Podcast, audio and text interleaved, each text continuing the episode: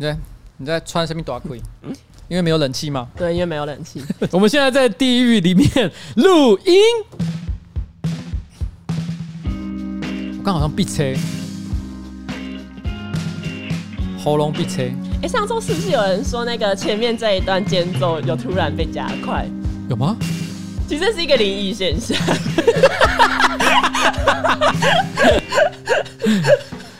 喂，大家好，我是上班不要看的瓜机 A K，特别是议员邱威杰，在我旁边的是声称上一集的 Podcast 有灵异现象的助理彩铃，我是灵异少女。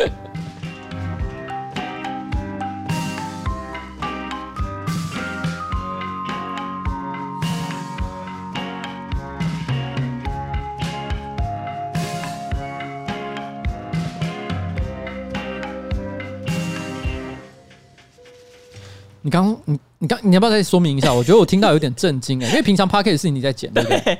你负责剪的，那你怎么会不知道为什么前面会被加速这件事？因为就是很奇怪，因为通常分轨录的话，它音乐会自己一轨，然后它就当然就是正常的把音乐录进去，因为你直接从你的控制台，你也无法控制它的快慢。对。可是上周就是我全部都丢到 PR 里面，我就听，我就想说，哎、欸，为什么有些部分会突然被加速，然后有些部分又恢复正常？然后我就在想说，这到底是怎样？但我想了一下，就觉得算了，懒得用。所以不知道为什么？对，不知道为什么。嗯，毕竟现在时间也慢慢的迈入夏天了，还没到那个时间。可是有些人可能迫不及待的，就好像有些人现在还没有放暑假嘛，对不对？嗯。但我相信已经有很多这个年轻的朋友已经迫不及待的想要享受暑假的时光。虽然今年的暑假呢，有可能哈跟平常不太一样。大部分时间都在家里度过，可是我想现在的年轻人啊，很多人都本来就不太爱出门了，嗯，在家里面打电动啊，啊玩 iPhone 啊什么的，所以其实好像这样的暑假也没太大差别。那除非你跟家人相处很紧绷，你才会想要一直往外跑。但如果没有的话，那根本在家当米虫超爽的。没有啦，我觉得这样讲不对啦。我觉得人哦，其实都还是需要去外面产生各种这个情感上的交流。我不会说连接啦，但是就是交流。嗯，那我想也因为这些交流呢，才可以让台湾的各个不管是中小企业啊，还是小型店家啊，可能有存活下去的机会。所以还是希望大家这个这个情况可以尽快解除了哈，然后赶快解封。我想这是蛮重要的事情。好了，但我们闲话休题，我们应该来聊一下上周的这个星座运势。上周，哎、欸，你要啊，你的比较强哈，那我没有，哎、欸，你怎么知道？你刚刚不是自己在那边吹嘘？你先讲，你有多大把握？我还好，我普通而已。你普通，好，那就给你先。好，我觉得我可以，我的应该还不错。好，上周金牛座的运势就是会被射手座在直播公审。那、啊、是我吗？是你呀、啊。我公审谁？你没事把我的现实动态拿出来公审干嘛？哎、欸，对我这个，因为正好就是情不自禁嘛。因为我那时候看到的时候，我本来一度很想转发，嗯，然后想要取笑一下，因为你说什么 三明治湿湿黏黏的很好吃，湿湿软软脆脆的、啊，可是这个形容词听起来超级不好吃哎、欸，因为那个东西叫做炸鸡三明治，对，鸡腿王，对，炸鸡腿排，它里面就是加一个炸鸡腿排，对，但你说它湿湿软软的，天哪！炸鸡丝丝软软的，天理不容啊，你知道吗？欸、你知道我本来只有打丝丝软软，但我就是怕这样听起来很难吃，所以我加了一个脆脆，我要说综合一下那个难吃的感觉。哎、欸，不过当时有观众，我在直播的时候，他其实帮你解释。他说：“他觉得你想要描述的是韩式炸鸡的口感哦，对不对？是这样子，这个形容不错。对，因为韩式炸鸡都喜欢在炸完之后再裹酱，嗯，再包上一层酱。我觉得这样形容的话，好像可以解释这个情况。嗯，因为我个人非常不喜欢炸的东西呢丢到水里面去，所以你不喜欢韩式炸鸡。”韩式炸鸡不会特别去追求，但是因为毕竟它的酱有的真的蛮好吃的，所以我还是可以吃。但我我讲的事情是，像日本人，他们很喜欢把像是什么炸天妇罗丢到汤面里面去，有些拉面会直接把炸物直接丢进去，我觉得超恶。这个有点无法接受，因为炸天妇罗就应该要吃脆脆的面衣。对，但是问题是好，因为必须要说炸过的面衣，它其实也很容易吸收汤汁，所以有些人就是喜欢像这样的这个慢的感觉。对对对对，像比如说，其实以台湾来讲的话，炸排骨酥也有。异曲同工之妙，嗯、但我刚好我也非常的厌恶炸排骨酥，对我也不喜欢。就这种类型的东西，我就觉得炸的应该要吃到咬下去的时候，会感觉到从你的口腔里面直冲脑门的一个咔吱的声音，啊，crunchy 的感觉。对哦，所以我觉得口感是很重要的。所以我觉得那种湿湿软软感完全不能接受。而且因为你如果形容一个食物只有湿湿软软的话，我是真的觉得不行啊。它有更多的，听起来像烂掉的油条。对，不行，好不好？好了，所以你说你你上周的命运就是被射手座攻神，没有错。好，这是一个蛮悲惨的事情。对，那我就跟着讲射手座的上周运势。OK，射手座上周呢一定会说谎。你吗？对，他是一个爱说谎的骗子。什么意思？来，我们回头想一下，上周的 podcast 我们讲了一个什么东西呢？我们讲了，呃，军红就跟男人的奶头一样，没有什么用处。嗯，这一句话里面本身说了两个谎。第一个谎就是军红一点都不是没用的人。嗯，他非常的棒。嗯，我非常喜欢他，他是最可爱的。你知道为什么要讲这件事吗？因为人家很生气，你才对。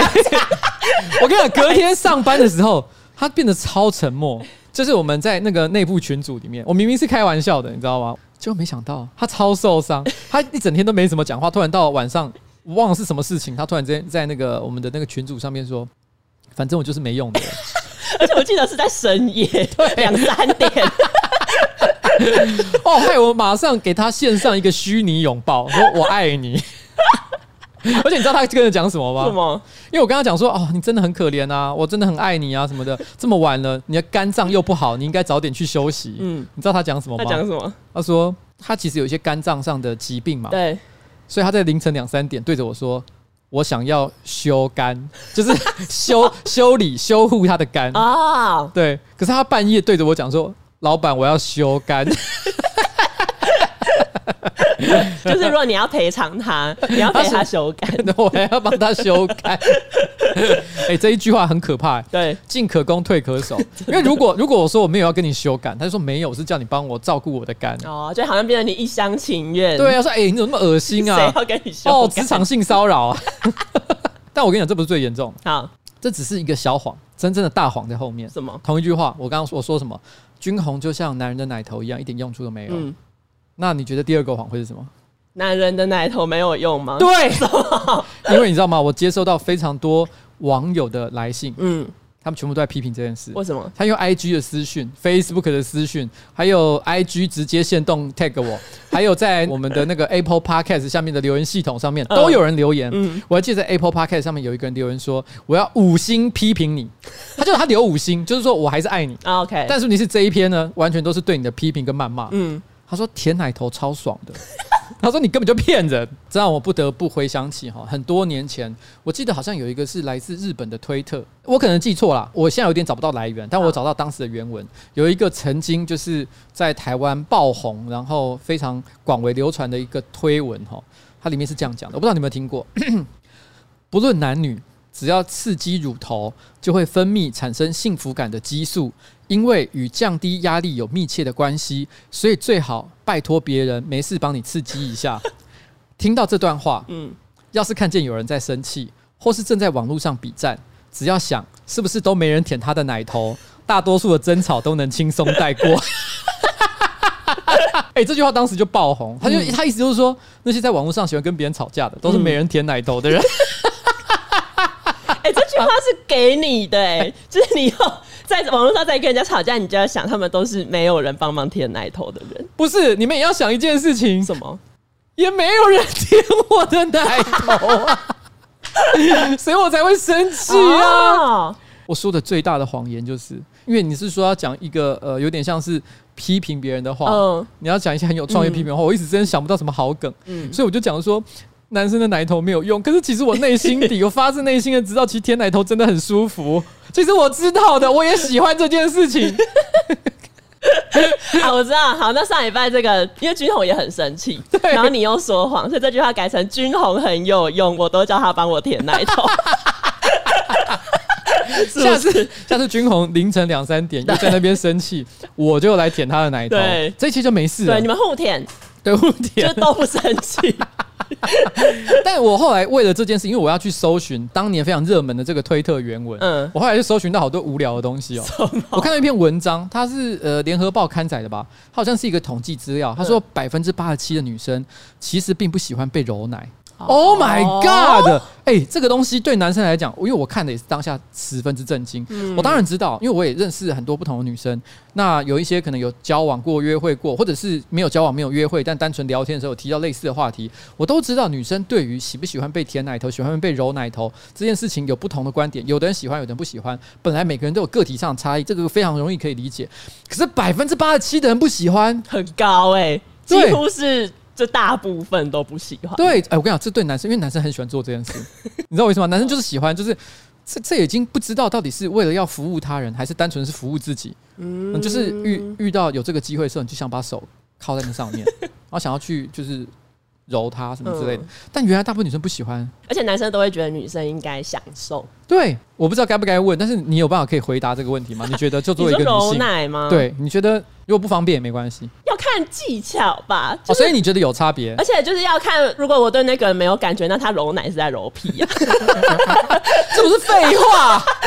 如果你今天在在公车上随便一个阿伯，然后突然之间揉你的奶，当然是生气啊，那是性骚扰嘛。但我觉得应该技巧也有关系。好，所以可能百分之八十七有很高的比例，就是他遇到了一个不够温柔的对象，然后他可能也不太喜欢，所以总而言之体验不好，所以使得他们的对于揉奶这个反应其实是不开心的。对，因为如果有些人直接从 A 片学习揉奶技巧，可能就是会比较粗暴啊。对啊。有点道理，嗯，但我跟你讲，我后来又因为这样又查到另外一个无聊的东西。我是不是这一段你觉得讲太长？这算葡萄吗？对，我发现后来发现有一种疾病，它叫 sad nipple syndrome，就是悲伤奶头症候群。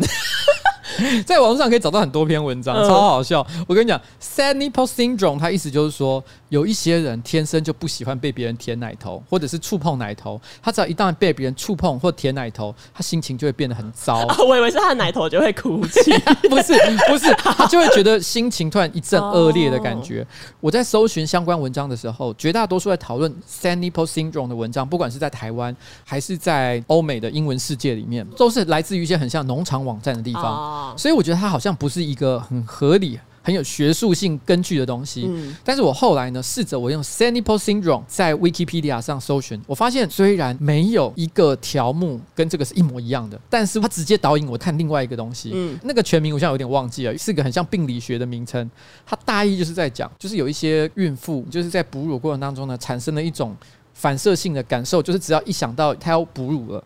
他就开始忧郁起来啊！这是一种跟哺乳的情绪连接在一起的感觉。可是他并不是讨厌他的小孩，他也不是讨厌喂小孩奶，他单纯是觉得啊，又要被碰奶头了，一种忧郁感。所以真的有类似的一种心理症状。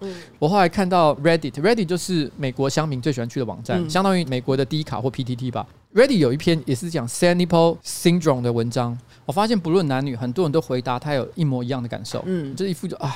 原来这世界上真的有这种病，因为我一直都深受其扰，所以我到现在还觉得这是一个非常神秘的现象。好像十年前我也没什么听过密集恐惧症啊，也许 sad nipple syndrome 就是未来十年的新流行吧。现代病，现代病。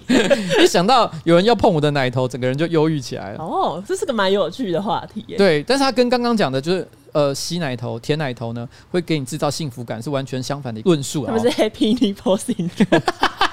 我觉得从这个角度来看，哈，吴宗宪就是天秤座，可能最近也都很需要被舔奶头，因为他最近一直在发脾气，我不知道冲三小。上个礼拜他已经半夜开了一个直播，在那边发脾气。我本来以为这件事已经过去了，因为已经过了好一阵子。他也说了，就一切交由社会公平，就是那个发送快筛试剂这件事情嘛。但没想到今天早上他又开记者会，然后我本来想说开记者会，他说要免费送这个快筛试剂给北医，我想也是好事一桩啦。我本来以为这样就算了，我也没有要批评这件事情，可是没想到他又在里面开骂。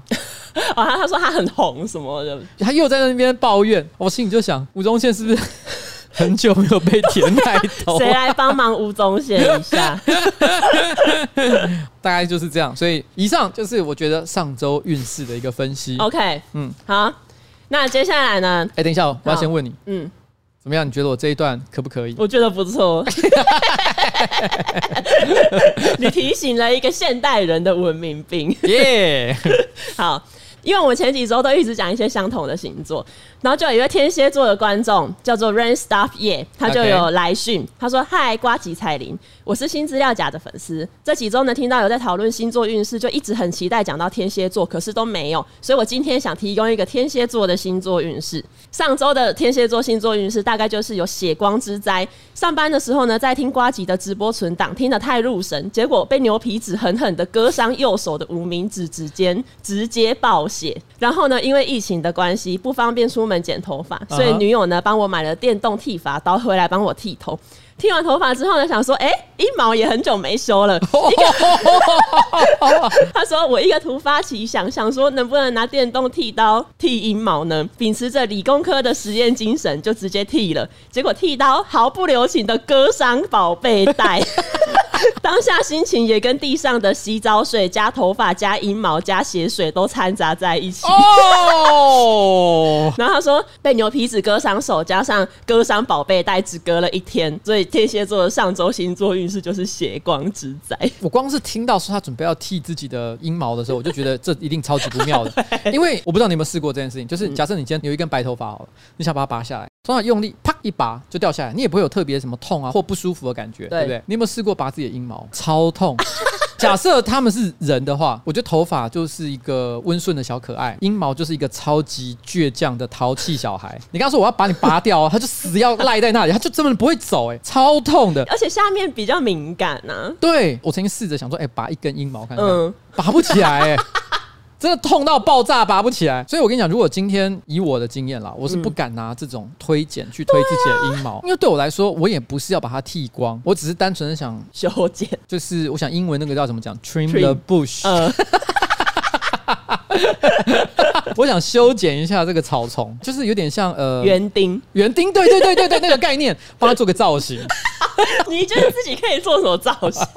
就好像有些人会把他自己家的盆栽剪成是，譬如说一个圆顶状啊，或者爱心形。对对对，就那个感觉。我就是只是想稍微做个修剪。而且他刚刚讲到宝贝袋，对，可能女生比较不知道的一件事情，就是蛋蛋上面也是有毛的。蛋蛋上面有毛，我知道啊。哦，你知道这件事？你怎么会知道啊？啊，因为 American Vandals 里面的屌上面就是有毛。想骂我话，白痴，我就是想说，哎、欸。因 为不是说长得很多啦，但其实是有的。因为有的时候我真的会觉得一堆毛长得很乱、很丑，所以有某些情况之下，有时候我会想说要修一下下。啊，我通常最主要是修可能，譬如蛋蛋上面的毛，我就会觉得很紧张，因为你知道剪刀它的刀锋很长嘛，然后你是头往下看，其实那个视角是有一些局限的，你都很怕你这样很快速这样一剪下去，一整根什么东西就掉下来。所以我都会很小心、很小心这样，嗯嗯嗯，哦，都有一些缓冲的时间。对对，剪那部分的时候都很紧张。他居然直接撸他，对啊，怎么会？勇者，勇者。所以我觉得上周对于天蝎座运势的分析呢，可能不是血光之灾的问题。是暴虎平和，就是短猪大一啊！哦，想要蛮干啊，但是这个蛮干呢，会让一个人受伤的。没错，所以我想所有，天蝎座的人呢，都必须要注意跟小心。那我们也很谢谢分享关于这个天蝎座的上周运势。没错。好，那我进入我们这礼拜第一则新闻。好诶、欸，第一则新闻是刚刚讲到蛋蛋嘛，那我现在来讲一个蛋蛋杀手鱼，就是最近瑞典的渔民捕获了一种叫做淡水白鲳的鱼。然后因为这种鱼呢，通常出现在亚马逊的地区，可是为什么突然出现在瑞典呢？那当地的就是生态专家就觉得，哎、欸，这是外来种的鱼遭到野放所造成。可是因为这种鱼呢，因为它据说会吃男性的睾丸。而且它有着跟人类相似的牙齿，所以那个专家也提醒男游客戏水的时候必须要特别注意。据说在二零一一年，在新几内亚就有两位男性因为被这个鱼吃掉蛋蛋，然后失去睾丸。这个鱼呢，它有一个绰号叫 bowl cutter fish，咬蛋蛋的鱼。对。可是我记得当时也有一些科学家出来澄清说，这种鱼呢其实是吃素的。我看到一些研究说，它其实对于肉是没有兴趣的。对，它其实是草食类、素食类的一种鱼，所以它照理来讲，它是不会吃蛋蛋。但是的确也有这种水中鱼类的一些专家表示说，因为它的牙齿是真的有咬伤人的能力，哦，所以其实它有可能不知道什么原因，它可能会咬你，只是没事为什么刚好去咬蛋蛋？这听起来是蛮奇怪的一件事。我记得会有所谓的它是 bowl cuttlefish，是来自于新几内亚渔民的谣传。嗯，因为当时我对这个新闻其实蛮有兴趣的，我有特别去查，它就是在讲瑞典跟丹麦交界之间有一条河，发现这种鱼嘛。当时好像有点像是一个社交媒体还是网络上的一个笑话。嗯，他们说这种鱼会吃 tree nuts，树上的果实，核果了哦。但是你是 nuts 呢？在英文当中，其实本来就有“蛋蛋”的意思哦，所以这个误会是这样来的。对，他们说他喜欢吃 tree nuts，所以他会吃人的 nuts。因为这个新闻，这个都市传说实在太吸引人。与其知道说有一种鱼有人类的牙齿，同一时间呢，它会吃树上的果实，嗯，他们宁可相信它会吃人的蛋蛋。后来这个消息好像就一发不可收拾，全世界人都相信这种鱼就是会吃人的蛋蛋。嗯，而且因为我有看，就是它的牙齿其实只是拿来咬碎坚果而已，就莫名其妙被说成会吃人的蛋。超可怜，真的很可怜。不过这引起我另外一个好奇的点。哎，虽然曾经有人批评过，说我跟你之间聊天有时候很像在性骚扰，所以如果我讲任何让你不悦的话，你一定要讲啊。我只要讲一个，像我上一个礼拜曾经提到，男生的奶头很没用，嗯、舔了也不会有特别的感觉。嗯，我承认这是说谎。嗯，因为其实我是有感觉的，我不是完全没有 感觉。但是有一个地方，我真的觉得舔那个地方是没有感觉的，那就是蛋蛋。哦，真的啊？你知道吗？因为很多 A 片都喜欢演，就是女优会去舔男生的蛋蛋，嗯，所以我觉得好像也有一些女生会觉得舔男生的蛋蛋，男生会很有感觉，嗯，我不知道其他男生怎么讲，因为我没有去跟大家讨论过这个问题，嗯，因为那个地方啊，基本上是没什么感觉的、欸，真的、啊，那很没用，没有的地方又多一个，而且有人舔那里，我都会很害怕，为什么？你怕咬破？因为那里很脆弱，而且如果你只是舔你就算了。但如果你吸它，就比较用力一点，它会牵动到你下腹部的小肠、直肠这个感觉，就是会有一阵抽痛，像痉挛般的抽痛，就好像你说什么球打到蛋蛋会痛是一样的概念，你懂我的意思吗？我觉得女生根本就不懂这个器官，在那边乱乱弄。我跟你说，我前几天发现一件事情，我这二十六年来第一次知道，嗯，就是网络上有一个讨论说，男生睡觉的时候会把手放在蛋蛋上，什么？有这种事吗？但我承认，有的时候我会喜欢，就是摸两下。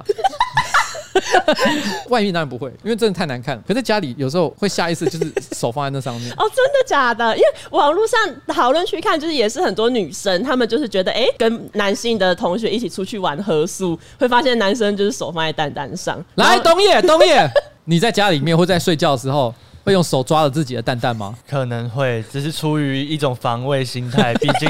你在睡觉的时候，全身上下都是破绽。那如果可以保护一个地方，当然是保护最重要的地方。少在那边，这听起来就像是你在湖州的。你家里有什么？不就是兔子？兔子，它是 cutter rabbit，蛋蛋杀手兔。你知道兔子一蹬那个力道是会碎蛋的。是会爆蛋的，可是我觉得兔像兔子这种小毛球撞你的蛋蛋，感觉好可爱哦、喔，对啊、感觉蛮舒服的、欸。对，毛蹭毛。那你的朋友会吗？你以前不是住宿舍？会啊。你有观察过其他的同学他们会摸自己的蛋蛋吗？因为我室友有一些不穿裤子睡觉，所以早上起来会直接擎天柱啊。所以那时候你等一下，你为什么会看到这个？因为他就不穿裤子睡觉，我不知道为什么。这是为什么？你朋友会不穿裤子睡觉？因为他想要一起来的时候，可以让自己的心神都朝着天吧。我还有拍照在我的手机里。无聊。好，那你你同学的那个一柱擎天的照片，就是我们下一期 Podcast 的封面。好了，那我们谢谢冬夜。所以看起来男生真的是睡觉时会摸蛋，但我只是想讲一件事，就我不知道这个世界上男生是什么感觉。我这一次发誓，射手座没有说谎。好，我真心觉得。舔蛋蛋没有什么爽的。如果有人觉得被舔蛋蛋很爽，可以来讯瓜吉粉砖，或者是在那种 Podcast 留言系统上面留下五星谩骂。我被舔蛋蛋的时候，我超爽。哎、欸，我突然想到一个很无聊的事情，你知道上个礼拜六月二十四号好像是什么 National Suck Dick Day？我不知道，我只是突然滑脸书，突然看到。我跟你讲，把这个日期记下来，明年的六月二十四号，我们找你高雄同届的一个也是网红朋友，Suck 滴滴，我们这一天的代言人，他是这天，他是六月二十四号 National Suck Dick Day 的代言人。对。OK，我觉得下一则新闻很离奇。你上个礼拜或前一阵子有没有听过南非有一个妇女生了十胞胎的故事？南非有一位妇女，她就是怀了十胞胎，然后打破金氏世界纪录。OK，因为上一个纪录是九胞胎嘛。嗯、可是后来我这个礼拜看到 BBC 又有说。当地的政府跟医疗机构都有出来说，那一位妇女根本就没有怀孕，然后十胞胎是假的，他们就出来说。啊就是这个是假新闻，类似这样。是新闻乱报，还是说这一个妇女呢？她就是说谎？这个很奇怪，因为当地的政府跟医疗机构都出来说，他们没有帮那一位妇女接生，然后说那一位妇女没有怀孕的记录。可是当初报道这一个新闻的记者又出来说，他真的确定这一位妇女就是有怀孕，而且有生下十胞胎，因为他跟那个妇女是朋友。然后因为这篇新闻的后续大概有快十篇吧，然后反正后来就是那个记者他就说，当地的政府为什么要说这个是假新闻？是因为那个记者他在南非当记者很久，然后他可能也揭发过一些政府的弊案。他说是当地的政府要用这一次的事件来打击他的声誉，所以才会就是说十胞胎的新闻是假的。然后要用这个妇女的声誉来打击他的声誉，就是要要让大家觉得哦，这个记者都会报一些假的新闻，不要相信他。类似这样，他说这个妇女她现在被囚禁在南非当地的医院。莫名其妙，就是一个破了金氏世界，就假设有按照他的故事的话，但是他因为他的破了金氏世界纪录这件事情，而使得他被囚禁在医院里面。对这件事情，感觉就是没有一个尽头，就是他是一个罗生门的状态。对，可是我觉得十胞胎应该不算是很特别的事吧？哎、欸，真的吗？中国还是台湾民间传说不是有十兄弟吗？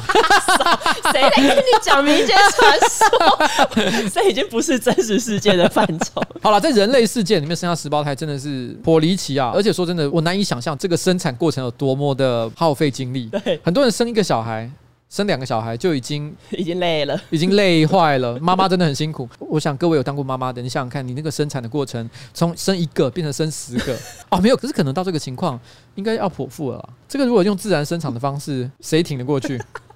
超过人类能够接受的范围吧？我不知道，很像在挤毛豆。对。好可怕哦！你怎么讲得这么可怕？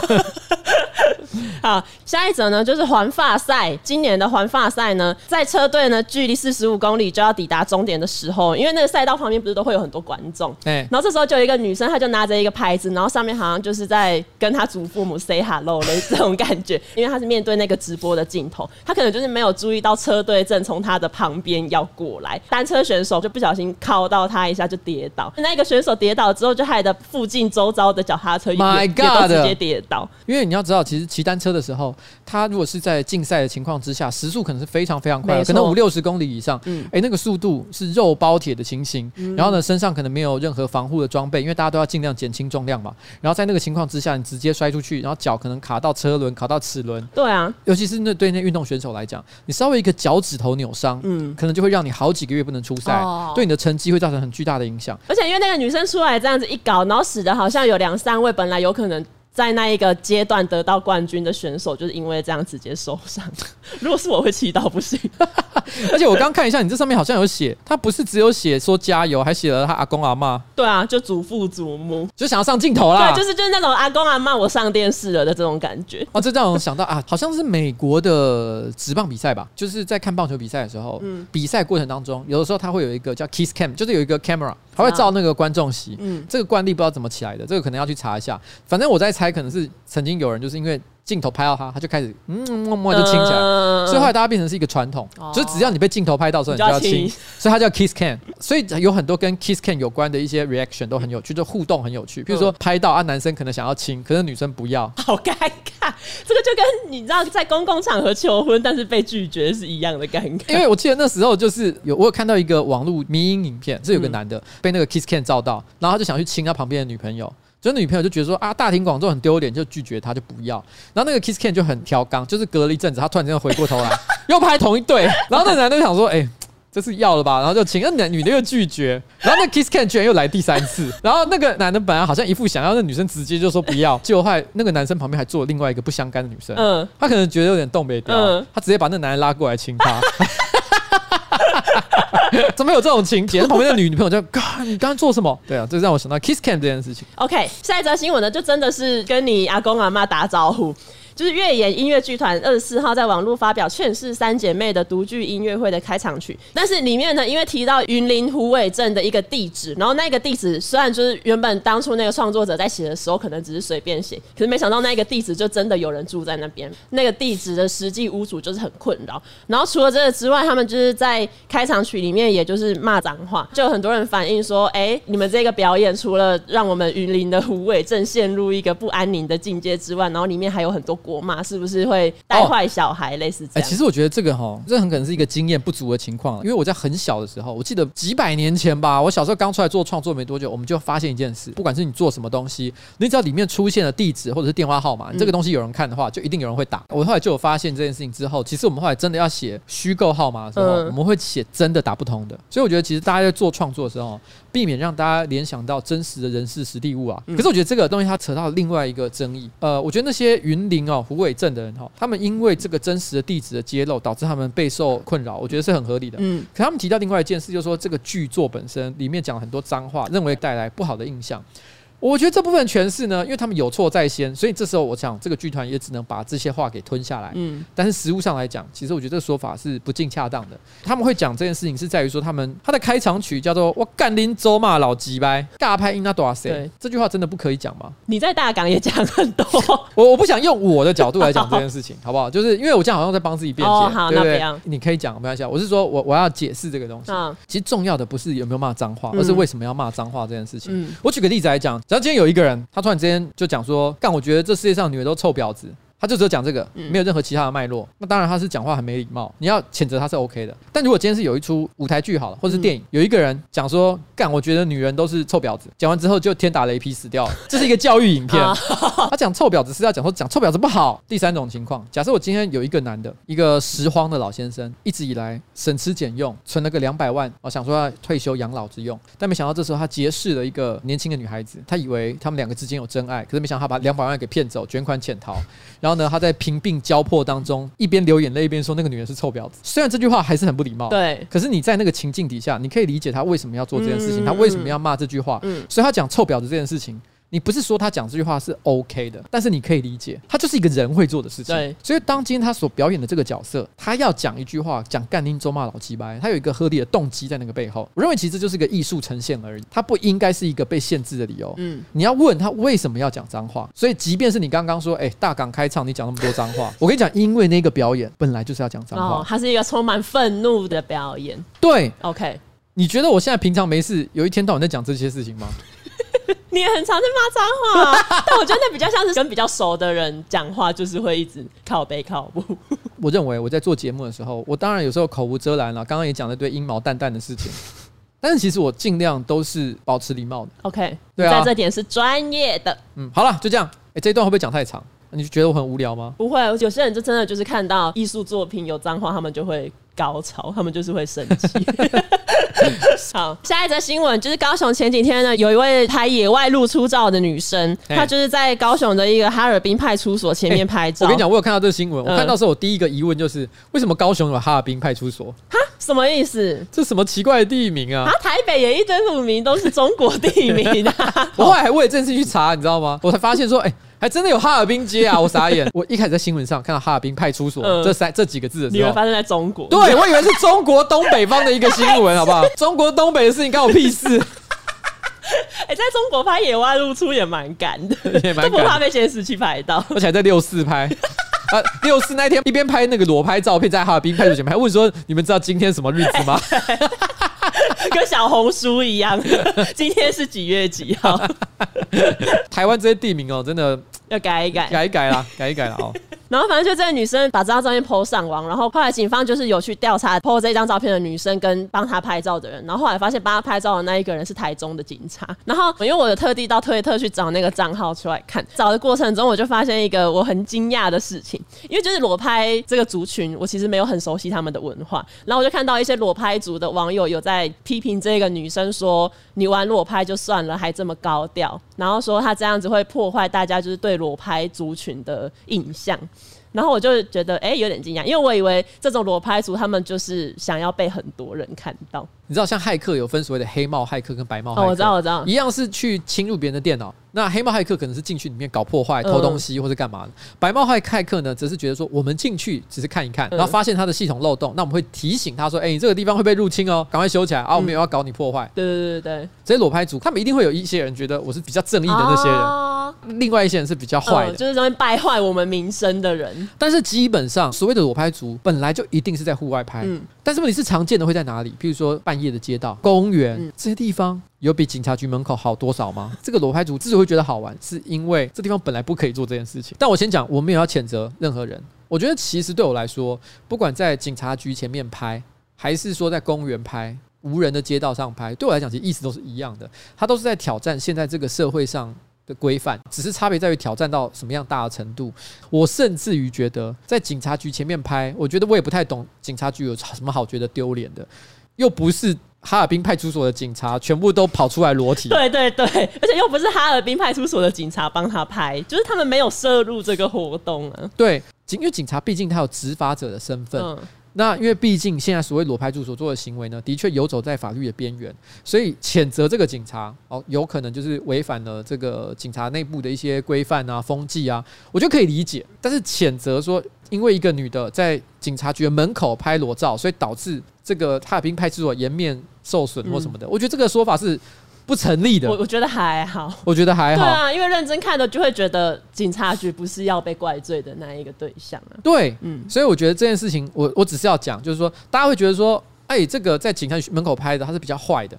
其实我觉得他没有比较坏。我我要强强调的事情是 他没有比较坏。我觉得当大家都想要挑战这个社会规则的时候其实哪里都是一样的。那我也不想谴责任何人。觉得这件事情没有什么绝对的答案。大家都是在这种社会秩序之间的对抗之中互相拉扯。总是有一方偶尔拉过去多用力一点啊有一方又拉回去不断拉扯寻找一个平衡点所以我只希望大家都开心就好。好。就这样。诶那我问你因为你会在推特上看那一些让你愉悦的照片那你会喜欢看没穿内裤尿尿的吗？我就是在找的过程中有看到有一些人会拍他们自己尿尿的影片或照片。然后说是回馈粉丝，我就哎品味特殊，喂哦！可是我觉得如果只是尿尿的话，我还稍微可以接受，我还可以啦。哦，但到尿尿以上的行为，超越极限了。那那你可以忍受核 A 吗？我知道他们好像最近有一集 屎尿集，对不对？对，因为有观众还特别来指教新资料夹讲了这么多的屎尿，嗯，核 A 一集就超越。我觉得那可能是因为他的亲身经历，所以比较强。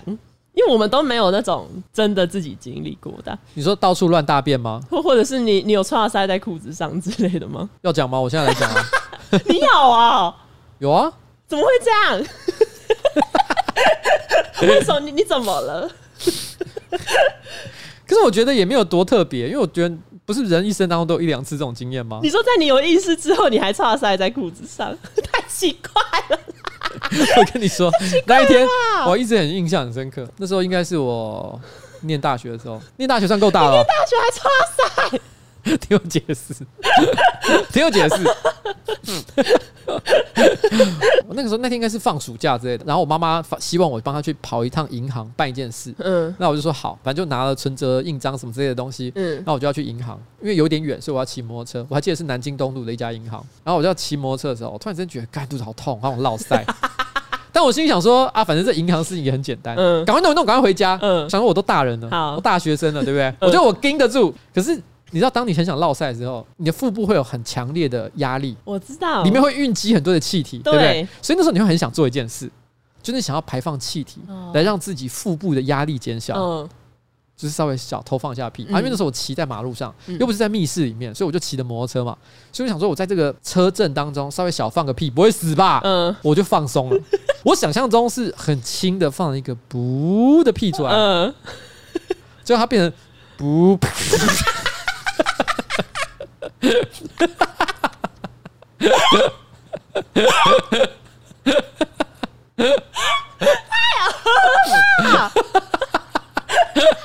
为什么这么不能控制？我吓到，我当时也是吓到，我说啊，Holy shit！可是你知道吗？我那时候已经在那个银行的门口，我 那时候有两个选择，一种是赶快冲回家，可是我都已经觉得我到银行了。我觉得我比较正确的做法是问他有没有厕所。我还记得我就是赶快冲到银行里面去，嗯，就问柜台说：“请问一下，你们这里有洗手间吗？” 但我记得那个银行是没有办法外借，他就只好说你去隔壁的大楼。你是外送员，你好可怜。我还记得我赶快冲到隔壁的大楼，可是我跟你说，我那时候裤子是还在滴滴答答的。我说一句实在话，就是你如果有落晒的话，我觉得周围人应该闻到的味道，那是很臭的。所以我真的觉得我当下真的是很痛苦。然后我赶快问完，赶快冲到隔壁的厕所，然后把裤子脱下来，内裤早就就直接丢到旁边垃圾桶，然后把身上能够擦干净的地方尽量擦。嗯。可是你没办法洗，你知道吗？对啊。所以所以你身上还是会有一些屎味，然后还有一些，而且你把裤子穿上去的时候，你会觉得呃该怎么说？就是湿湿的东西又再度碰到你了的感觉。或者是因为天那时候是夏天，我记得，嗯、所以有些地方已经开始干硬结块，而且气味最浓郁的时候。对，但是我心里想着说，我已经在银行了，你要把事情办完。对，我走回去银行抽了号码牌，然后把所有事情都做完，然后我再骑摩托车我去洗澡。好臭、哦！然后这个银行我这辈子是没有走进去过第二次。他们应该也不希望你再走进去第二次。太恐怖！那个，我想想看，如果从时间序来看的话，大约是九八九九两千年左右之间的事情。所以，如果你在那个时间点，在曾经在南京东路的某一间银行服务，然后你在那个时间点呢，曾经有遇过一个年轻人走进来，你怀疑他身上有屎，那个人就是我。我其实现在回想起来，我也觉得蛮莫名。我那时候很坚持，对啊，到底在坚持什么？早就丢脸死，应该赶快回家。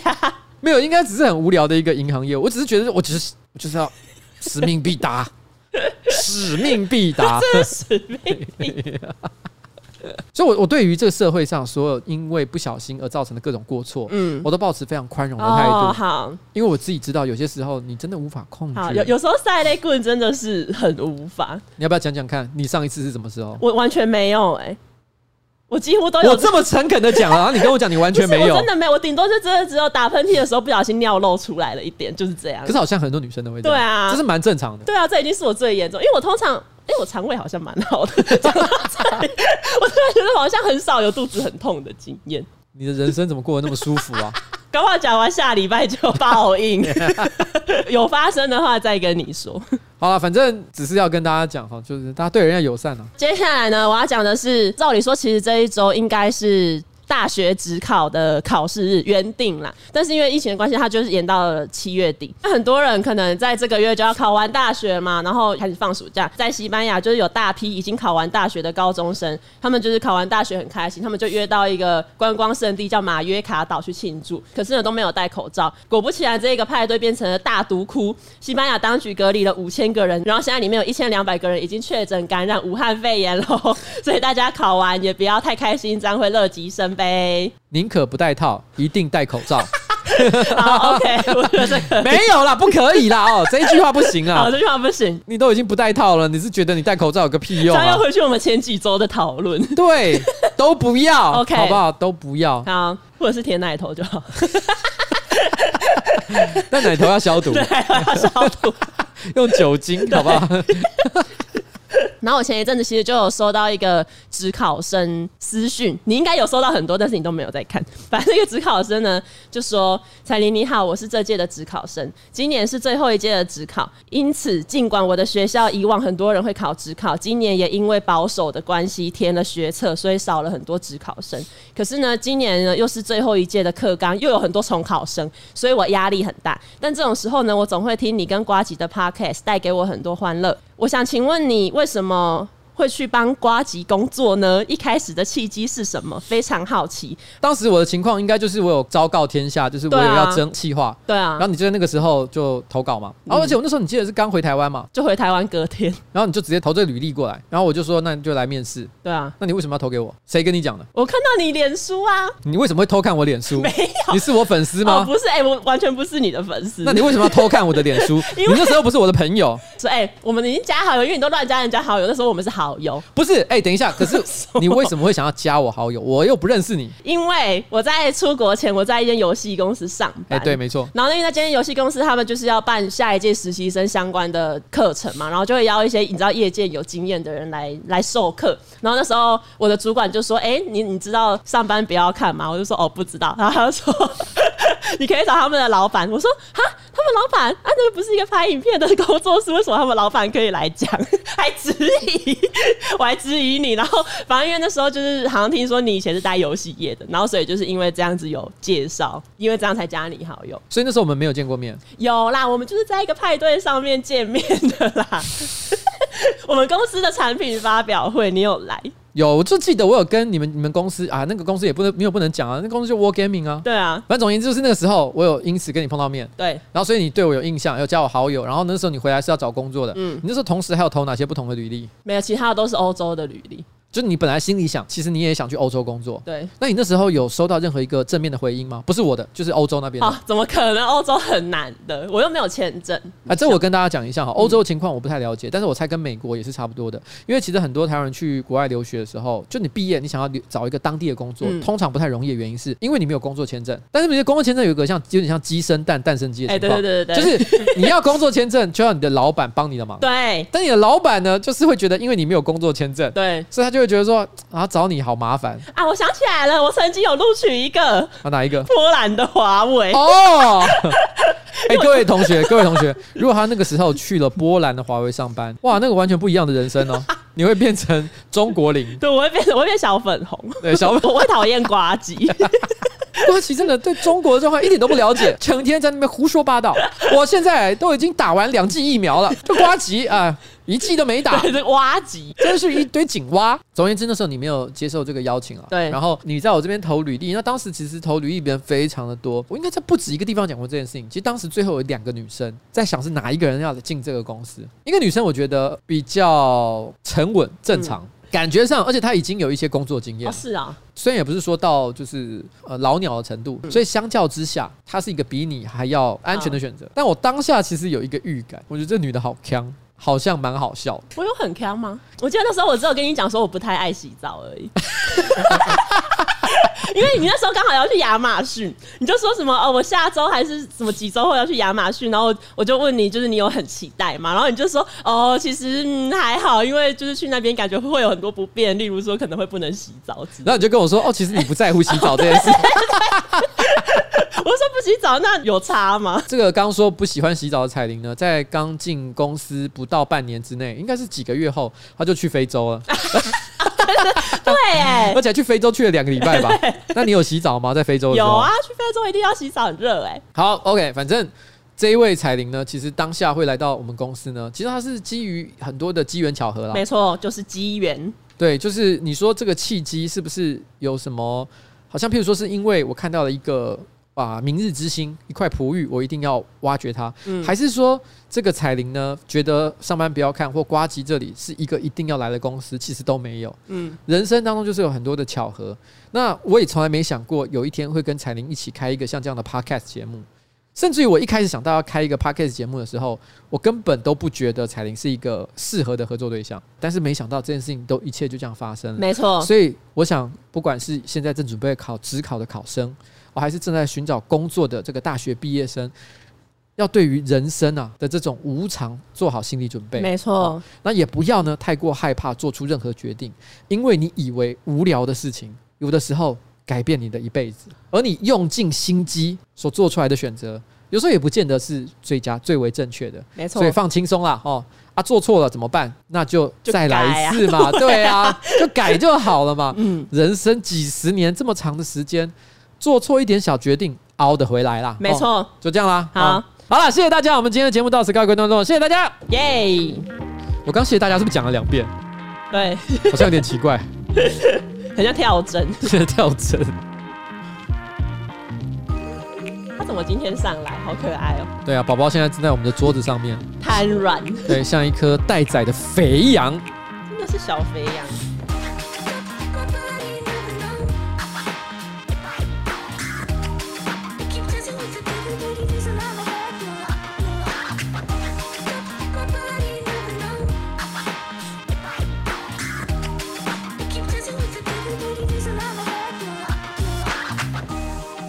好，拜拜，拜拜。